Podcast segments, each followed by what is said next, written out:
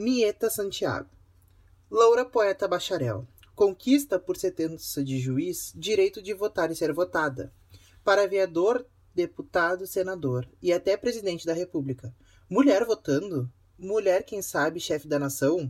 O escândalo abafa a mantiqueira, faz tremerem os trilhos da central e acende no bairro dos funcionários, melhor, na cidade inteira funcionária, a suspeita de que Minas endoidece.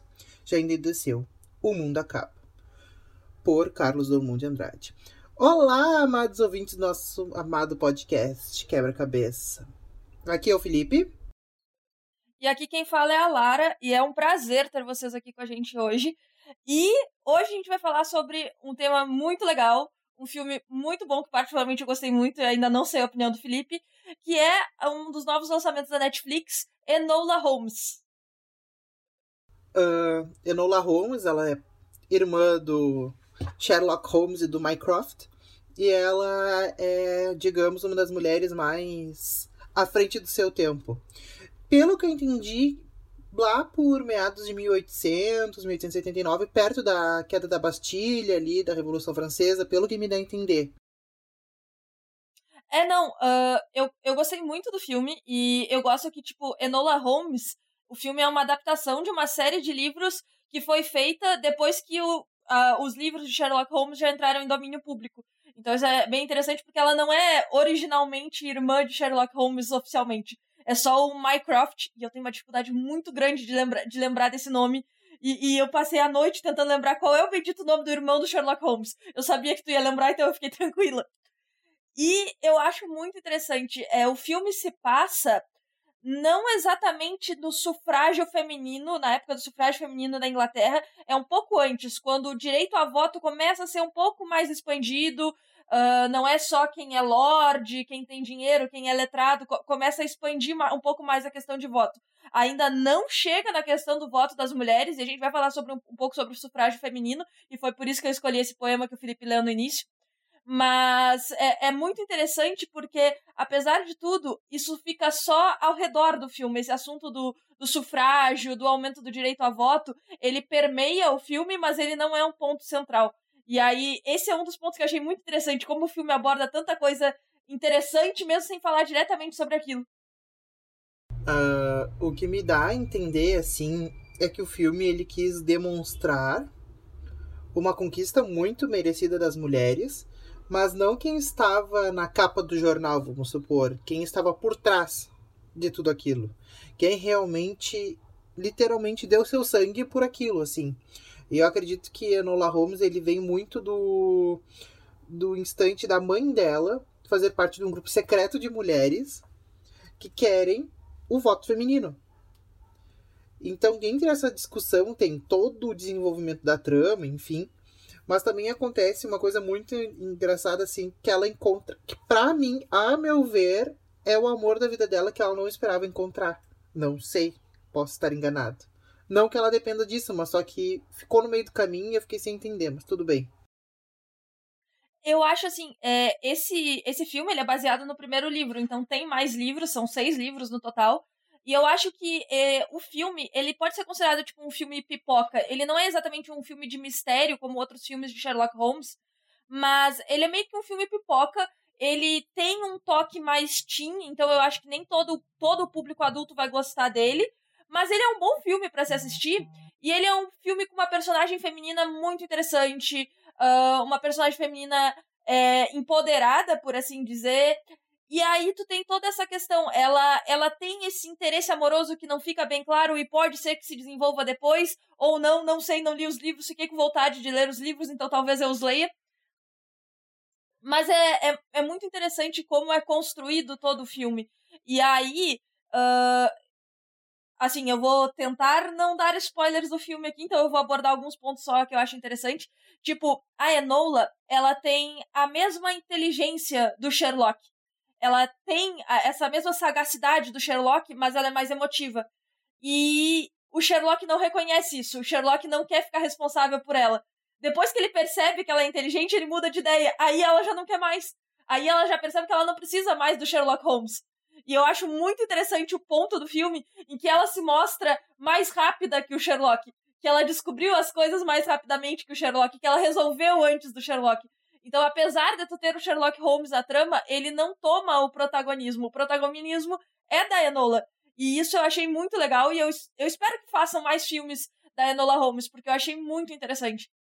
Não, eu acho que é super importante frisar que o, o a, protagoni a protagonista, a, a, atriz e a diretora são a mesma pessoa, que é a Millie Bob Brown. Então, assim, ó, que ela é uma jovem, com cerca de 20 anos, que eu acredito que ela não tenha tudo isso, e tá fazendo um papel muito bem desempenhado em ambos os aspectos, assim. Até na trama, na edição, se vocês forem ver, já viram, vocês conseguem acompanhar, assim, que os cortes, os perfis, tá tudo maravilhoso. Então, assim, é um protagonismo feminino sendo representado pelo protagonismo feminino, assim. Eu achei, assim, sensacional. Uma coisa que eu gosto muito no filme é a quebra da quarta parede é, quando a quebra da quarta parede é um efeito de quando o personagem fala contigo, com o telespectador. É, ele é comum nos quadrinhos do Deadpool, por exemplo. Nos quadrinhos do Deadpool é um personagem conhecido por quebrar a quarta parede. E aí, toda vez que num, num filme, numa série, num desenho, o personagem olha pra câmera e fala contigo, com o telespectador, ele está quebrando essa quarta parede. E eu acho que foi muito bem aplicado esse efeito no filme. Teve pessoas que criticaram, que acharam que isso não foi legal, mas eu particularmente adorei a dinâmica que isso deu pro filme. Porque vira e mexe, a Enola olha para ti começa a explicar o que tá na cabeça dela, e começa a te contar como que tá se desenvolvendo o pensamento dela, ou te contar algumas partes da história dela e de como ela aprendeu certas coisas. Então eu achei uma, uma estrutura narrativa muito interessante e é diferente de outros filmes que tu já assistiu. E eu acho que, que isso é inovador. É, Enola Holmes é um filme pipoca que tem um jeito filme pipoca, mas que é mais que isso, que traz coisas diferentes, que traz coisas novas, e eu gostei muito disso. Não, me explica o sucesso, né, do filme. Ele tava nos top, top 10 do Netflix durante um bom tempo, ainda tá, eu acredito. E assim, e por exatamente por esse filme chamado Pipoca, que a gente comenta, que é pra te sentar e comer pipoca e não te preocupar com mais nada, assim. E o filme é longo, ele tem duas horas, não vou te negar que é um filme bem longo. Mas é um filme muito gostoso de assistir ao mesmo tempo porque tu consegue compreender tudo que tá acontecendo, diferente do Sherlock Holmes, que é uma coisa muito mais ah, dificultosa, assim, sabe? Aquilo é um drama. Não, o filme dela é super gostoso, tu consegue compreender ela, tu consegue ver o que, que tá se passando na cabeça dela, tu consegue compreender todos os aspectos que rondam, na verdade. Isso eu acho que é um baita de um diferencial do filme, assim. Além de todo o protagonismo feminino da mulher, da mulher, da mãe dela ensinar ela a lutar, ensinar ela a desvendar mistérios, a ler de trás para frente, frente para trás, enfim, entre outras tantas coisas. Química, leitura, ela diz que ela leu todos os livros da biblioteca da casa, então, tipo, coisas impensáveis pra época. Eu já vou entrar nessa questão da, do protagonismo feminino, mas eu quero levantar uma coisa interessante sobre o, o filme em si. É, foi muito importante ele ter saído na Netflix, porque talvez se ele fosse um filme de cinema, justamente por ele ter esse estilo meio pipoca, talvez ele não atraísse tanta, tanta audiência. Agora, eu pensando, uma continuação de Enola Holmes se saísse no cinema, aí eu acho que ia atrair uma boa audiência, porque já mostrou a que veio, já, já deu a cara no programa de streaming. Provavelmente vai continuar na Netflix, porque é uma produção da Netflix. E eu, particularmente, gostei muito. Eu espero que eles continuem produzindo e que venha o segundo Enola Holmes, que eles continuem com essa série é, mesmo tendo um processo aí em cima da série de livros e agora da Netflix por causa da Enola Holmes, por, da, pela família de quem escreveu Sherlock Holmes, porque Sherlock Holmes já caiu em domínio público. Só que só os livros em que o Sherlock Holmes não tinha emoções. Depois de um tempo, foi feito novos livros de Sherlock Holmes em que ele tinha emoções. Supostamente, esses novos ainda não caíram em domínio público. Como uma pessoa que estudou direito, eu acho que isso é balela e que não vão ganhar o processo, mas vida que segue. E aí, quanto ao protagonismo feminino, eu acho muito interessante, uh, porque apesar de não deixar de forma clara, a mãe da Enola, é, a mãe do Sherlock, do Mycroft, era uma sufragista. E as sufragistas, ela, elas foram tremendamente perseguidas uh, quando o sufrágio feminino começou a ser exigido. Porque o que, que acontece? Primeiro foram as manifestações pacíficas, que não levaram a nada. Então tu veio para as manifestações mais agressivas, em que se queimou sutiã, se quebrou vitrine de loja, um monte de coisa assim, até as mulheres conseguiriam direito ao voto.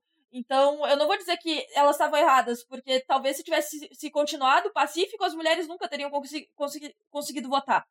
Então, eu acho muito interessante como isso é abordado de forma é, nas bordas do filme, não é o centro do filme, tá nas bordas e é muito interessante. Não é falado diretamente, então se tu quiseres ignorar esse lado político, tu ignora, mas tá ali.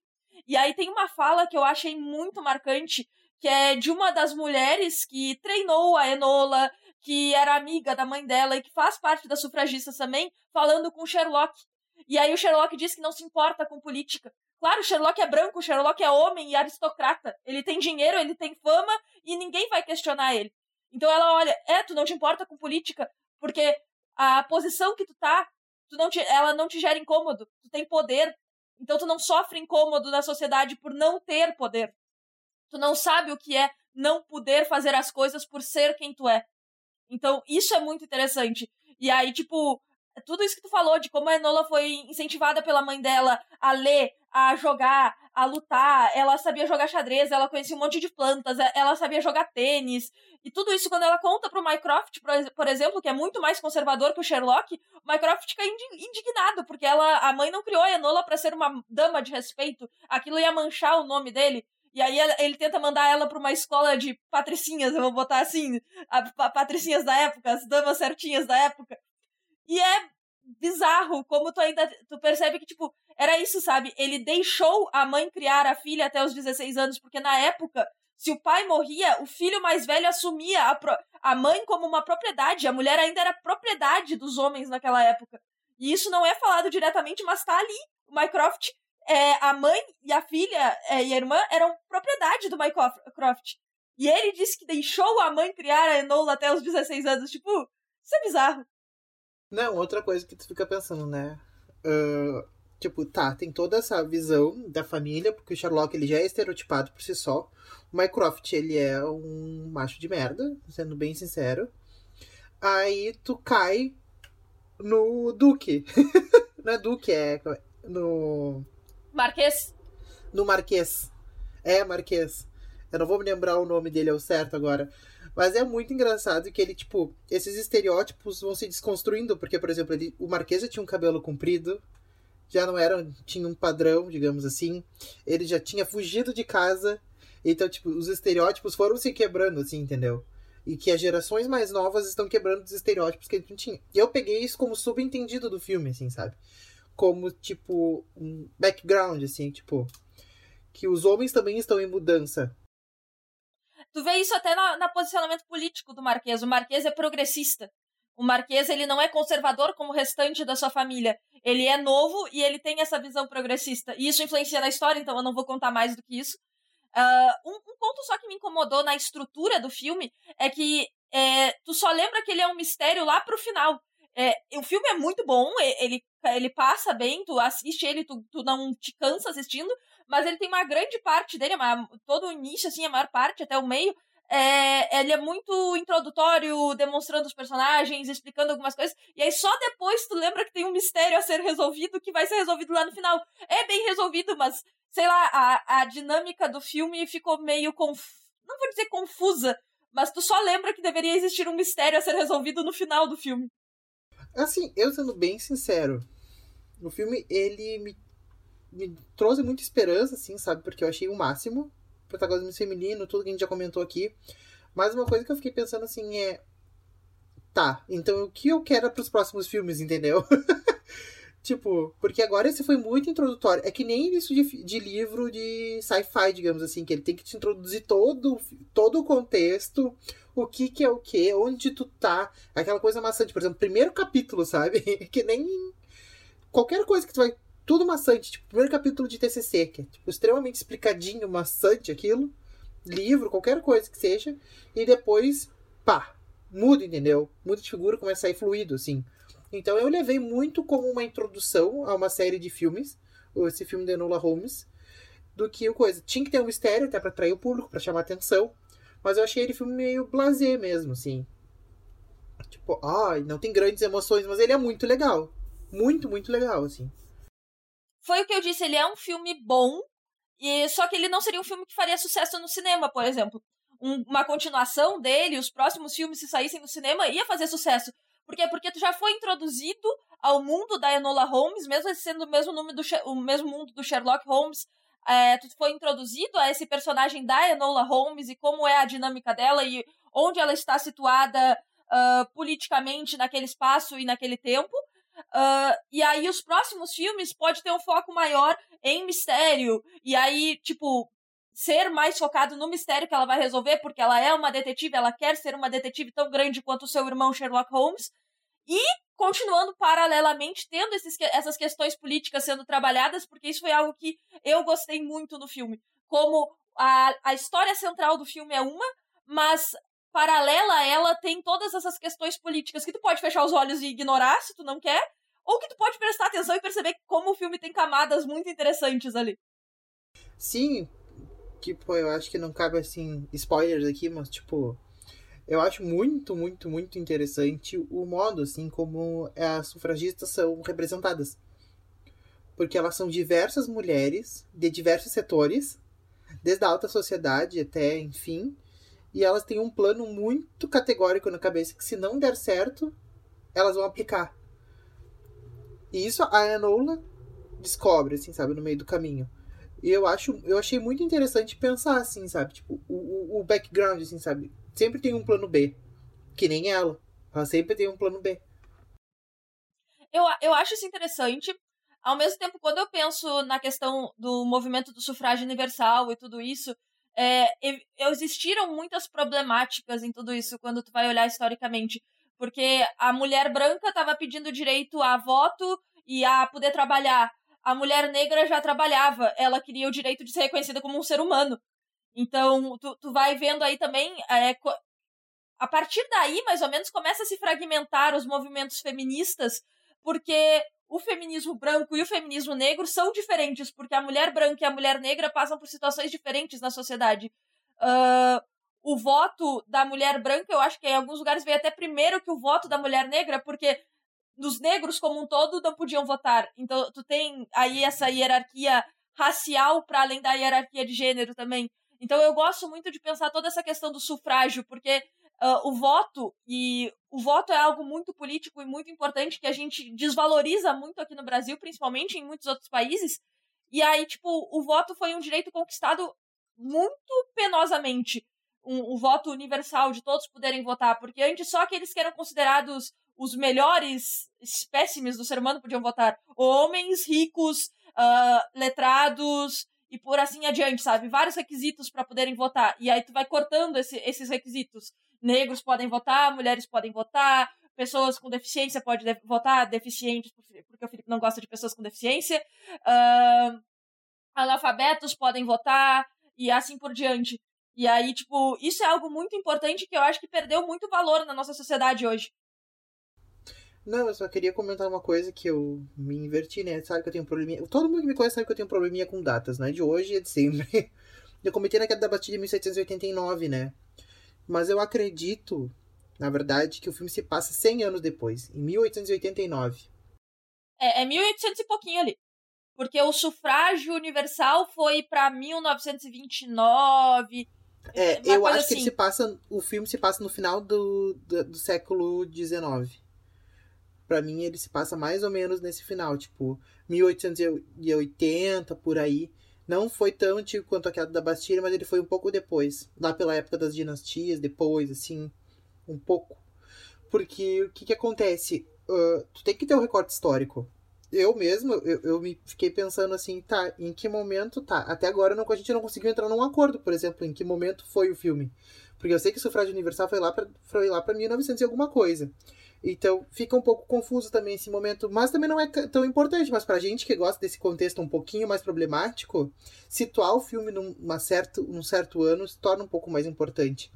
Até para compreender certas relações sociais que se traçam ali. Como, por exemplo, pelo que eu entendi, a mulher que atendia, que tu comentou, que falou pro Sherlock uma coisa, ela já tinha o próprio estabelecimento, pelo que me deu a entender. Então são relações diferentes. Sim, é, se não me engano, ela já tem o próprio estabelecimento e ela é uma mulher negra, então isso é um ponto importante. Uh, porque eu acho que nesse período a, a escravidão já havia sido abolida no, na Inglaterra e os negros já tinham mais direitos lá que aqui no Brasil. Isso é uma timeline de se pensar em outros países muito complicada, porque a abolição da escravatura no Brasil foi muito tardia. Foi o último país a abolir a escravidão. Então, foi quase 1900.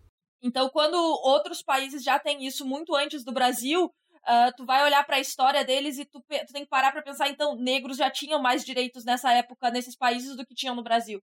E isso é, é interessante de, de se perceber, porque tu leva um certo choque quando tu percebe a época que aquele filme se passa e que a mulher que tá falando com o Sherlock é uma mulher negra, que é dona daquele estabelecimento. E aí, se tu traz esse ano pro Brasil, tu pensa, isso nunca estaria acontecendo, essa mulher provavelmente ainda seria escrava. Então é muito, muito interessante pensar isso, pensar esse contexto histórico. Não, assim, outra coisa que eu fiquei pensando, assim, do filme, tá. Tudo muito belo, tudo muito bonito, mas que porcaria era daquela escola. a Enola, em certa parte do filme, ela vai mandada para uma escola de que ensina bons costumes para a mulher para ela conseguir um bom marido. Em resumo, é isso. Então elas são aplicadas a várias regras, assim. Eu achei assim, um absurdo, o auge do absurdo, assim. O pior de tudo, aquilo é real, aquilo existiu. Houveram universidades para as mulheres em que elas aprendiam a ser donas de casa em que mulher aprendia a comer com etiqueta, a passar roupa, a costurar, a ter postura, a, a cuidar dos horários para receber o marido e a como tratar os convidados do marido, e tudo isso era real. E era isso que as mulheres eram ensinadas a ser, a ser donas de casas e perfeitas esposas. E, e, é revoltante, porque tu olha, isso foi o quê? 100 anos atrás que só acabou? Não, não acabou nem 100 anos atrás, acabou uns 50 anos atrás, vamos botar assim. É, mais ou menos. Te jogo até mas, tipo assim, o que eu fico pensando mais profundamente mesmo é no que que. Por exemplo, eu não me lembro de ter relatos no Brasil de ter havido essas escolas. Posso estar redondamente enganado, posso, mas eu não me recordo, assim, de ter escolas assim no Brasil. Mas pensar nisso em contexto de Europa, para mim, faz muito sentido. Até porque a educação feminina na Europa sempre foi muito voltada ao masculino. Por isso que a gente. Eu digo e repito que o machismo ele vem da Europa. que essa cultura do. Como nós somos muito pautados nos europeus, a nossa cultura é muito arraigada neles. E essa questão machista vem muito dessa época também. Que é da, da maioria da sociedade. Ou seja, o voto foi expedido para a maioria da sociedade sobre esses momentos, entendeu? O homem ainda governava a mulher, ainda existiam escolas nessas características. Então ajuda a pensar um pouco numa sociedade que era e o filme te transparece isso, assim. Se tu quer problematizar bem ele, tu consegue ver várias questões sociais que permeiam isso. É, pensando no Brasil, eu acho que assim, como a gente foi colonizado e toda a questão de império para república, as escolas elas demoraram a vir para cá, as universidades também. E aí quando vieram, eu acho que inicialmente elas eram só para homens, como era normal na época, e quando foi permitido para as mulheres, eu acho que que aí já foi para um sistema de ensino comum. Eu acho que toda essa educação da dama, ela era feita mais em casa no Brasil mesmo. Mas eu não vou ter certeza porque eu não, não tenho esses dados. Mas é, é algo a se pensar. Realmente, quando tu pensa nessas escolas, te vem algo muito mais da Europa mesmo. Mas eu sei que isso aconteceu nos Estados Unidos por causa de um filme, que eu não vou lembrar o nome desse filme, mas que tinha toda essa questão assim de, de mulheres na universidade que muitas vezes abandonavam o curso porque finalmente iam casar, então elas iam ser donas de casa, elas não tinham por que querer uma profissão. E dentro dessa universidade, além da, da matéria que elas estivessem estudando, elas também aprendiam todas essas coisas para serem donas de casa. Então, é, isso perdurou por muito tempo, esse papel da mulher como dona de casa. E, mano, com certeza isso perdurou aqui no Brasil também. E aí, de novo, é, tu tem que fazer aí um recorte de classe e de raça, porque as mulheres brancas não podiam trabalhar e, e eram donas de casa. As mulheres negras já trabalhavam. As mulheres pobres já trabalhavam e eram parte da classe operária quando tu teve toda a revolução industrial que tu tinha até criança trabalhando em fábrica. É, mas também é importante lembrar que as mulheres brancas trabalhavam, né? Eu parei para pensar nisso Exatamente.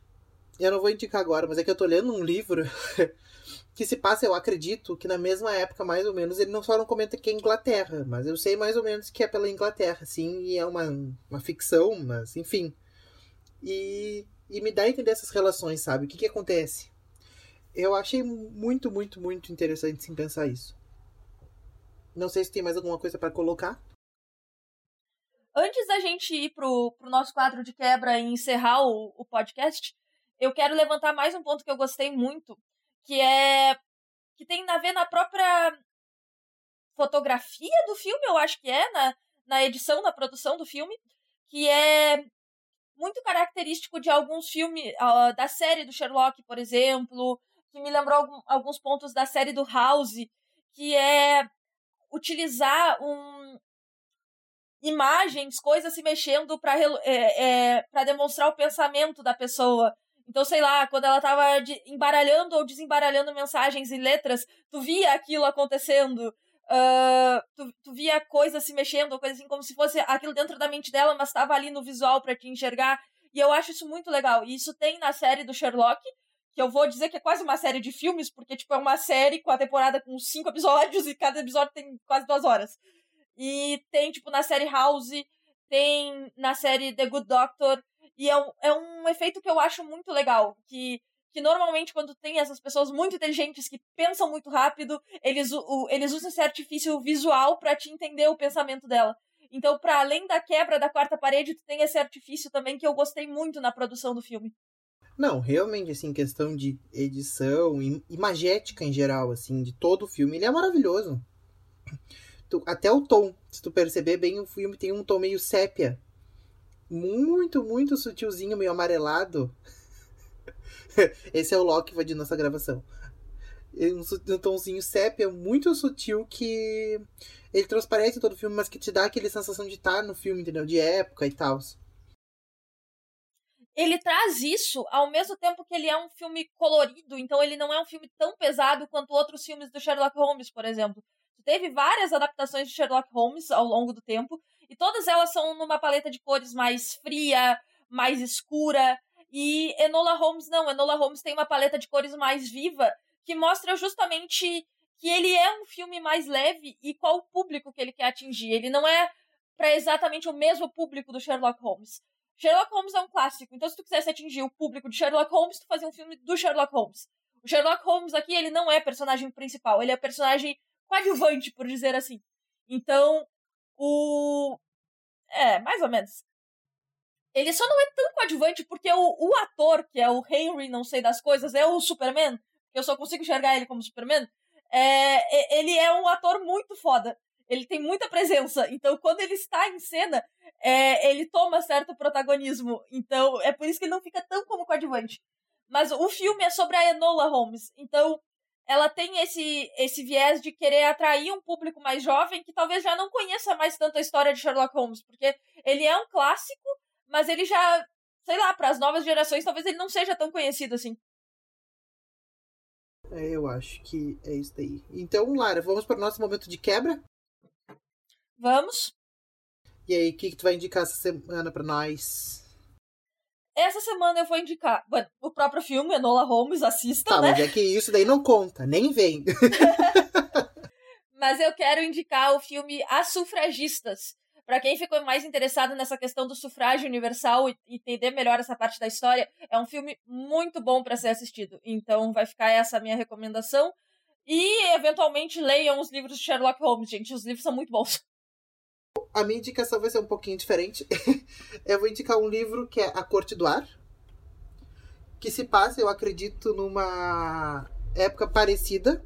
Só que como ele é de um gênero que eu não vou me lembrar o nome, ele é como se fosse um, um passado distópico. Vamos supor assim. Tinha, por exemplo, o futuro, tipo máquinas a vapor, homens-máquina, pensamentos mas não tinha, por exemplo, tanta evolução científica e tecnológica que a gente tem hoje em dia e se passa no século XIX. Então, assim, me lembra, assim, mais ou menos na mesma época, assim. E tem uma protagonista mulher muito forte. Então eu acho que vale super a pena, assim, ser, ser indicado aqui.